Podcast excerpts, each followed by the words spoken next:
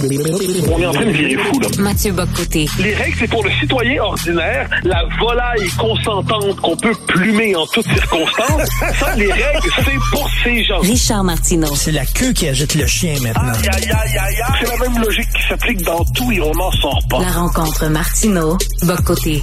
Mathieu, je peux pas m'empêcher. À chaque fois que je t'entends dire la volaille consentante qu'on peut plumer, je hurle de rire à chaque fois. Ça me fait très rigoler. Écoute, euh, parle-moi d'un personnage important qui s'est éteint en France, Robert Badinter. Alors, Robert Badinter, il est mort il y a quelques jours. Euh, il est associé à une grande décision historique en France, une grande loi, c'est l'abolition de la peine de mort en 1981 à l'époque, quand François Mitterrand, qui est le président qui vient de se faire élire, abolit la peine de mort, la majorité des Français sont contre l'abolition de la peine de mort. Et Robert Badinter, euh, c'est le combat de sa vie en quelque sorte, puis il fait en sorte que la peine de mort soit abolie. Je note, soit dit en passant, que plus de 40 ans plus tard, il y a encore une majorité de Français, 51% qui sont pour la peine de mort. Ah oui. Donc c'est une loi, ouais. Donc euh, ça varie 49-51, mais normalement c'est 51 qui est, qui est favorable. Donc c'est une mais, mais, mais, Mathieu, euh, parenthèse, son, son, discours, en fait, sa plaidoirie qu'il a fait euh, sur la peine de mort, c'est extraordinaire. D'ailleurs, il y a une pièce de théâtre, euh, ça recommence le 6 mars au Jésus à Montréal. Hein, notre ami Rémi Villemur, on en a parlé, là, participé à cette pièce de théâtre. C'est des extraits de grands discours. Et il aurait pu avoir justement la plaidoirie de Robert Beninter sur la, contre la peine de mort. C'était exceptionnel, ce texte-là. Ah, ah, c'est, c'est un très, très grand discours dans sa, dans l'histoire de la Ve République, dans sa vie. Euh, puis il faut dire, Badinter, c'est la tradition des grands avocats à la française. Tu sais, c'est pas, c'est un avocat, un grand plaideur, là, euh, comme Jacques Vergès dans un tout autre registre, d'autres, c'est-à-dire des gens qui avaient, euh, avec qui tu as déjà eu un rapport assez conflictuel, et tu avais raison de, et t'avais raison de le confronter, je prends la peine de le dire. Des, euh, bon, d'autres plaideurs comme ça, qui étaient, qui ont joué un rôle. Alors, ce qui est particulier dans le cas de Badinter, c'est que c'est, on ne se souvient que de la peine de mort, mais on a tendance à oublier que son héritage est plus vaste et peut-être plus sensible et plus critique. C'est-à-dire, ah, parce que bon, moi, je, je suis pas un homme de gauche, donc je cherche pas à saboter les hommages rendus aux gens avec lesquels je suis pas d'accord. Mais euh, là, les jours passent et je me permets de dire que Robert Badinter, c'est aussi un homme qui a amené à construire l'état de droit entre guillemets euh, dans une perspective qui était finalement un état de moins en moins euh, répressif envers les voyous, hmm. qui cherchant toujours à tendre la main envers les déclassés, en fait pensant toujours le voyou comme un déclassé, cherchant sans cesse à augmenter les droits de la défense, eh ben, a contribué à faire une société plus laxiste qu'elle ne le devrait. Euh, une société qui finalement en a pour tout pour la défense et rarement pour les victimes. Premier élément. Hmm. Deuxième élément, euh, moi, je dis souvent, la peine de mort a été abolie en France, mais plus ou moins. C'est pas qu'elle a été abolie, c'est qu'elle a été transférée. C'est-à-dire que la peine de mort, aujourd'hui, les trafiquants de drogue l'exercent, les voyous l'exercent, les canailles l'exercent, les, euh, les terroristes islamistes l'exercent, mais l'État ne l'exerce plus. Donc, je dis pas qu'il faut qu'il la, la restaurer, loin de là. Je dis simplement qu'elle existe encore. Et plus encore, moins l'État s'est voulu violent à partir de 81 et répressif, plus la société est devenue violente. Donc, on se retrouve dans ce paradoxe aujourd'hui d'une société mhm. où l'État se veut pas du tout répressif, mais où la société est de plus en plus violente en France, on le voit. Donc, ça crée une situation de tension. J'ajoute une chose, Robert Badinter, le grand combat de sa vie, c'est la lutte contre l'antisémitisme aussi. Avec raison. Mais qu'est-ce qu'il nous dit au moment, autour de 2007-2008? Il nous dit, vous savez, euh, le, les, les musulmans aujourd'hui, ce sont les juifs d'hier dans les années 30 ou 40. Donc pour lui, lutter contre l'islamisme, contre euh, l'exploration publique du voile, tout ça, c'était une forme de réplique historique de la persécution des Juifs dans les années 30 et 40. OK. Euh, donc, il y a, donc, il y a quelques... Euh, et là, ensuite, plus tard, il s'est un peu amendé, mais au moment où ça comptait, c'est quand même ce qu'il disait.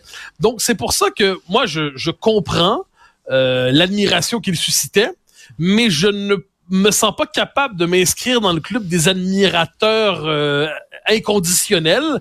Euh, il y a chez cet homme qui est un grand homme, qui défendait ses convictions, qui faisait de la politique avec ses convictions, il y avait chez lui, euh, il y a une vision du monde qui nous a conduit en partie à la situation tragique qu'est la nôtre aujourd'hui et le devoir qu'on a envers la vérité nous oblige à le mentionner au moins minimalement.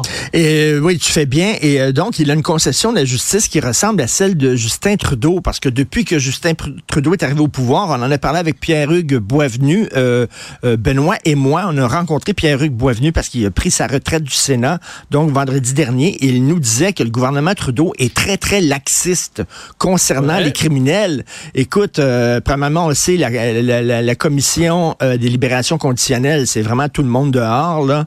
Ça n'a pas de sens. Il a enlevé des gens qui étaient là depuis longtemps pour mettre des gens qui étaient dans son idéologie. Euh, il a enlevé les peines minimales pour les crimes, euh, certains crimes, dont les crimes commis avec des armes à feu, tout ça. Donc, c'est cette vision-là hyper laxiste. Comment ça se fait que, euh, comment ça se fait que ces gouvernements-là soit si complaisant envers les criminels. Je comprends là la peine de mort, c'est épouvantable, mais de là à dire on va leur donner, tu sais, la statue de la justice, je le répète toujours, la statue de la justice, elle a dans un dans une main, elle a une balance et dans l'autre elle a une épée, un glaive, mais on oublie l'épée. Moi, mon hypothèse là-dessus, c'est que ça repose sur une forme de diagnostic sociologique faussé. Je m'explique. On a pour hypothèse que le criminel est toujours au fond de lui-même un exclu. C'est toujours euh, un malheureux qui s'est converti dans le crime parce qu'il ne pouvait pas faire autrement. Hmm. C'est une victime de la désintégration sociale. Et, et dès lors, on déresponsabilise le criminel. On déresponsabilise le criminel en se disant c'est pas de sa faute dans le fond, c'est la société qui est coupable. Euh, une forme de rousseauisme tardif. Hein. L'homme n'est bon, c'est la société qui le corrompt. Bon, mais pourquoi y a-t-il tant, tant de criminels? Ben on va dire euh, c'est parce que la société les, les pousse vers cela. Donc c'est une forme de logique qui euh, qui s'est imposé un peu partout en Occident depuis 40 ans. Puis quand on décide de défendre la responsabilité du criminel en disant, on est chacun, on nous dit quelquefois, oui, c'est la pauvreté qui explique telle ou telle chose. Un instant, euh, on connaît tous des gens qui sont désœuvrés euh, économiquement, puis l'immense majorité d'entre eux commettent pas de crimes. Ben oui. Puis, euh, puis, inversement, il y a des gens qui sont tout à fait favorisés dans la société qui peuvent commettre des crimes. Donc à un moment donné, il faut arrêter avec cette logique de déresponsabilisation qui est le fruit d'une forme de, de socialisme qui ne dit pas son nom et qui a déréglé notre rapport à la justice. Et donc moi, je suis assez sévère envers cela. Puis à un moment donné, là, le type qui se présente avec une, une arme à feu là, pour prendre, euh, pour pas, bah, menacer quelqu'un ou, ou qui, faire un hold-up, il sait ce qu'il fait là. À un moment donné, on ne hmm. fera pas croire qu'il sait pas ce qu'il fait là. Mais on le voit, on voit beaucoup en France. Ça, c'est fascinant parce que la France, c'est une société qui a été poussée très très loin le laxisme qu'est-ce qu'on voit? Mais il y a toujours une excuse de défense qui est là pour déresponsabiliser. La nouvelle excuse de déresponsabilisation, c'est la psychiatrie. Ah, il était c'est un déséquilibré. Ah, il hmm. était pas tout là. Ah, il est un peu fou. Bon, mais à un moment donné, le concept de base qui devrait être central dans tout système de justice, la responsabilité, est traité comme une vieillerie réactionnaire. Je me souviens, c'était dans des temps anciens. Euh, je devais avoir 19 ans, 20 ans, euh, j'avais une, copine qui était à l'UCAM et qui me dit, elle sort de cours de sciences politiques en me disant, Mathieu, puis, elle avait été marquée par un prof très charismatique, puis elle me dit, toi Mathieu, t'es le genre de, de type un peu réac qui pense que les criminels sont responsables des crimes. Ouais. Ouais. puis, là, elle dit, mais tu comprends tellement rien aux processus sociaux complexes qui ah, font ah. en sorte qu'un homme. Puis moi, à un moment donné, je suis bien prêt à accorder tous leurs droits aux processus sociaux complexes, mais à un moment donné, je crois qu'un homme sait que s'il poignarde quelqu'un, s'il menace quelqu'un pour avoir un bien, eh bien, euh, c'est, il n'y a pas d'excuse, mon garçon, en prison. Mais puisque là, on s'est dit, oh, la prison est un milieu criminogène, donc faut pas envoyer les gens en prison. Mais c'est sûr qu'à un moment donné, si tu décides de faire en sorte que la prison, ce soit pas une véritable sanction, et on fait tout pour reproduire en prison l'équivalent d'une forme de ville des proscrits, mais c'est sûr que ce sera pas l'idéal. Donc, il y a toute une conception du droit, de la justice, de la loi et de l'ordre qui ne tiennent plus. Puis Badinter, j'y reviens, est un homme honorable, mais au final, je crois que j'aurais été dans ma vie beaucoup plus souvent en désaccord avec lui qu'en accord avec lui. Très intéressant. Euh, tu veux maintenant euh, revenir au Québec et nous parler de Québec solidaire et de ses rapports conflictuels hein, avec euh, la souveraineté. Ouais, parce que j'en ai glissé un mot dans mon émission, mais je tenais à revenir pour approfondir la réflexion. QS a décidé de lancer une campagne de promotion de la souveraineté. Très bien. Moi, plus, plus les gens qui font la promotion de l'indépendance, c'est bien. Mais on comprend qu'il s'agit d'abord et avant tout d'une forme de promotion panique. C'est-à-dire, ils voient le, Parti québécois monter, ils voient le vote souverainiste revenir au Parti québécois, un vote qui vient à la fois de la CAQ, mais un peu de QS, mais surtout de la CAQ. Et là, ils se disent, on doit, on doit éviter de saigner chez nos souverainistes, donc on lance une telle campagne de promo. Là, ce qui est intéressant, c'est de voir la réaction des uns des autres. Une partie de la droite, j'en parlais, euh, des gens comme Dominique Morel, Joanne Marcotte, Denis Julien, des gens honorables avec qui je suis en désaccord souvent, mais des gens honorables, disent, ah, si QS se mêle de la souveraineté, on est contre. Et là, on a envie de dire un instant, Ah oui. vous savez, l'indépendance, là, c'est par définition, c'est une coalition. Ça rassemble des gens de toutes les tendances, ça rassemble des gens qui sont d'accord sur pas grand-chose, mais qui sont d'accord sur une chose, c'est que les Québécois se gouvernent eux-mêmes. Et autant, moi, j'étais très sévère dans ma vie envers la gauche, qui disait, moi, je veux la souveraineté, mais à condition que ça donne une société socialiste, néo-féministe, écologiste, altermondialiste et tout le tralala. Mais autant, je vais être sévère envers la droite, entre guillemets, qui dit, moi, je veux la souveraineté peut-être, mais à condition que ce soit sans la gauche, puis sans ci, puis sans ça. Un moment donné, euh, dans un Québec qui soit indépendant ou non, il va y avoir une gauche. Hein, ça, il n'y a pas de doute là-dessus. Je dirais chaque société est portée par ce malheur. Bon, mais, mais c'est plus sérieux. plus, plus sérieusement, c'est normal qu'il y ait une gauche une société, c'est normal qu'il y ait une droite, c'est normal qu'il y ait des conservateurs et des progressistes, c'est tout normal. Je préfère quand les conservateurs sont au pouvoir que les progressistes. Mais une fois que c'est dit, une fois que c'est dit en démocratie, c'est normal que tout ce monde-là soit là. Puis moi, je, je suis très réservé envers ce que j'appelle le souverainisme conditionnel. Je veux l'indépendance, mais à condition que... On Non, met non, tellement, non, on met tellement de conditions qu'on s'assure que ça n'arrivera jamais. C'est un peu ça, là. Exactement. Et, moi, c'est pour ça que je dis, je vais le dire, je, je sais pas s'il me répondra, mais moi, dans ma coalition souverainiste, il y a de la place pour Gabriel Nadeau-Dubois, il y a de la place pour Ruba Gazal. On n'est pas à la même place dans la coalition. Hein. On voit pas le monde de la même manière. Dans un Québec souverain, on va s'affronter, puis même avant la souveraineté, on s'affronte. Mais, mais, autour de cette question, il y a de la place pour tout le monde. Il y a de la place pour les, euh, les héritiers de Jean Garon, il y a de la place pour les gens de droite, entre guillemets, qui sont pour la souveraineté, mais il y a de la place aussi pour les héritiers de Françoise David et tout ça. Donc moi, ce que je dis, c'est est-ce qu'ils sont d'accord de leur côté aussi?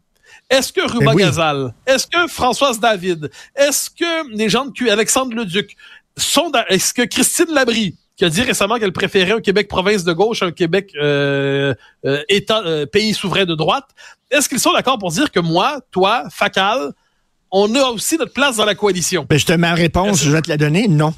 Je suis convaincu. Ben, mais moi, je veux l'entendre. Je veux l'entendre parce qu'à un moment donné, on va, tout, on va tout avoir à voter oui ensemble. Mais dans leur esprit, est-ce que dans le cas Mais- du oui, il y a de la place pour tout ce monde-là? Si leur réponse diffère, euh, n'est pas celle que j'espère, là, je serais déçu. Parce que je croyais Et- que l'indépendance, ça transcendait les idéologies. Ils me font penser à la, la, la fille qui met une petite annonce euh, dans les journaux, dans les pages intimes, qui cherche un chum, puis il faut qu'il soit telle grandeur, telle grosseur, non-fumeur, vegan, droitier, blond, les yeux bleus, etc. À un moment donné, tu le trouveras pas, là. Si tu mets trop de conditions mais- comme ça, et tu le trouveras pas, c'est un peu ça. On veut la souveraineté, mais tu sais, euh, avec un poids propor- proportionnel à sa taille, euh, 5 et 10, etc. Tu l'auras pas, la souveraineté.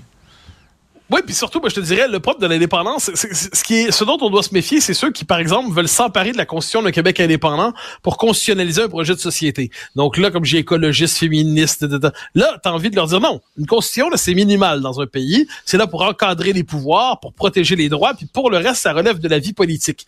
Et moi, je me méfierais effectivement de, je me méfierais autant, en fait, de ceux qui voudraient constitutionnaliser un Québec libertarien ou conservateur que de ceux qui voudraient constitutionnaliser un Québec social-démocrate ou écologiste. Donc, mais, mais ça, j'ai l'impression qu'une partie de la gauche, effectivement, ne fait pas cette, euh, cette, euh, cette distinction élémentaire.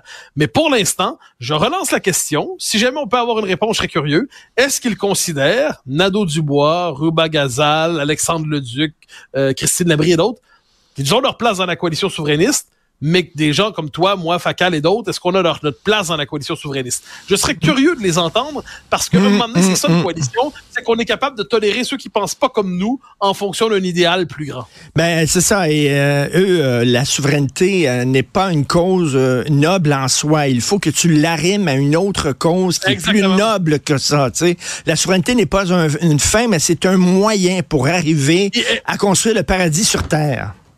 Et c'est une absurdité. Parce que si tu fais l'histoire des grandes luttes de libération nationale, tu as toujours les différentes tendances qui se rencontrent, puis ils comprennent qu'on ils comprennent qu'on se rencontre autour d'un minimum vital qui est l'indépendance, qui est la souveraineté, qui est le fait de se gouverner soi-même. Mais, mais si tu multiplies les conditions à tout, ben comme tu dis, t'as rien. Donc là, on, on pourrait se demander des fois, est-ce qu'ils veulent l'indépendance vraiment, ou est-ce que l'indépendance n'est qu'un prétexte pour nous fourguer Ben, tout autre à chose? fait. Alors- Ça, c'est une autre question. Le, le mieux est l'ennemi du bien, comme on dit. Merci beaucoup, Mathieu Bocoté. On se reparle demain. Euh, Bonne journée. Bye.